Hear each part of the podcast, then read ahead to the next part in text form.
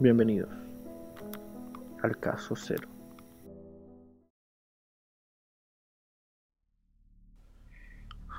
Bienvenidos a una nueva editorial. La pregunta de hoy es ¿por qué todo es una conspiración? ¿Les ha pasado alguna vez que cuando ven un hecho especial, histórico o de alguna autoridad, su mente piensa en todo lo que pasa por detrás de eso? Me explico, por ejemplo, cuando ven el SpaceX, este cohete que va en busca de una nueva carrera al espacio. Piensan qué habrá por detrás. ¿Por qué se hace ahora y no se hizo antes? Piensan qué ganancia tendrá si descubren algo. Si sus respuestas son sí, los felicito. Tienen una mente curiosa. La curiosidad es un bien que tenemos todos y lo que nos ha llevado a alimentar nuestra mente y descubrir cosas maravillosas solo por el hecho de querer saber más allá de lo que muestran. Pero siempre ha sido buena esta curiosidad. Bueno, está el viejo y conocido refrán, la curiosidad mató al gato. Por curiosidad se han descubierto muchas cosas, como por ejemplo Watergate, cuando el presidente Nixon espiaba a sus detractores en un hotel. Por curiosidad, unos científicos decidieron usar drogas alucinógenas para intentar controlar la mente humana y así crear el proyecto MK Ultra. Pero estas curiosidades fueron ocultadas a la luz pública, encerradas. ¿Por qué? Muchas razones, está la ética, la moral, etc. De ahí viene el tema de hoy. ¿Acaso todo es una conspiración? Estamos en tiempos raros y aparece una frase muy manoseada en este podcast, pero es muy real. Pandemia, insurrecciones, revelaciones, todo con tan poco tiempo entre ellas. Todo en el considerado año más maligno, el 2020. Pero entonces, ¿por qué llego a esta pregunta? Bueno, empecemos con lo de moda, el COVID-19. Desde un arma biológica del gobierno chino que se salió de control, hasta que Bill Gates liberó el virus para poder vender la cura y ser más millonario de lo que ya es, llevándose de pasadita millones de vidas. He leído y escuchado muchas teorías sobre este virus, y esto me llevó a la conclusión de que por qué creemos que todo es una conspiración. En los últimos años ha aparecido el movimiento terraplanista, otro movimiento que afirma que nuestro planeta es plano y que la NASA ha ocultado esto por años, haciéndonos creer que la Tierra es redonda, usándolo como medio de control. Nunca olvidar el movimiento de los antivacunas. Personas que están en contra de la vacuna niños por las enfermedades que según su creencia se transmiten a través de las vacunas, entre ellas el autismo. O vamos a una de las más famosas, la llegada a la luna. Todo creado en un estudio de TV para ganar la Guerra Fría. Todo es una conspiración. Y eso está creando a personas cada vez más manipulables. Cuando empezamos a desconfiar de todo lo que vemos, leemos o nos muestran, la verdad se vuelve inservible. Sabemos que existen medios que omiten datos. Sabemos que la televisión muestra solo lo que les conviene. Pero eso significa que ¿Hemos vivido siempre en una Matrix creada para controlarlos? ¿Por qué un ente de un gobierno mundial o una secta en la que participan las personas más poderosas del mundo nos darían la opción de creer que nos controlan? O sea, si todo está pactado de antes, ¿por qué lo sabemos? ¿Por qué nos dejan que nosotros lo sepamos? ¿O creemos saberlo?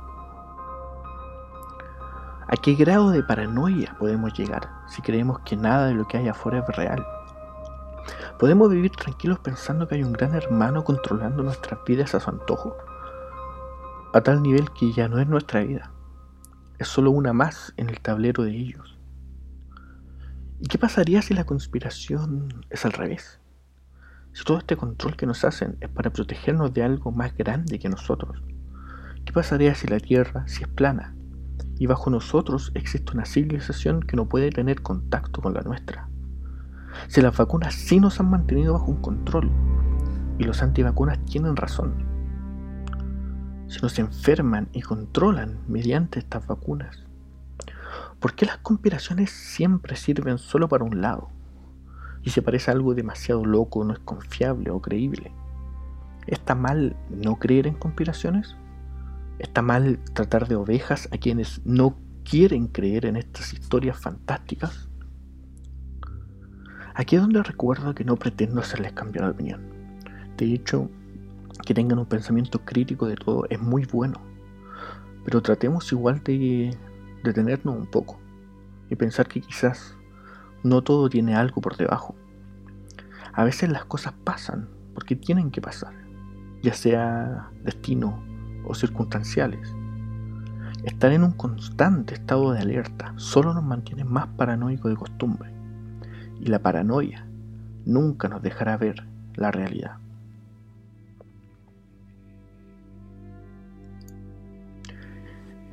Este es el, editorial de hoy. Esta es la opinión que tengo sobre que todo esto se vuelva una conspiración. No estoy diciendo que no crean en las conspiraciones. Yo soy un acérrimo defensor de las teorías conspiranoicas. Porque yo no creía en las conspiraciones hasta que supe el MK Ultra.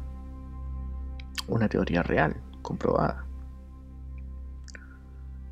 Eh, no, la verdad, estamos en una burbuja de control. Eso es real. Estamos en una burbuja que ciertas personas no quieren que sepamos cosas. ¿Por qué? No tenemos idea. Pero siento que llevar las cosas fuera de control y creer en conspiraciones hasta un punto en donde guías tu vida en base a la conspiración ya es un error fatal. Y es solamente mirar hacia el lado. En Estados Unidos, precisamente creen en que el COVID es mentira. Porque su presidente cree que el COVID es mentira.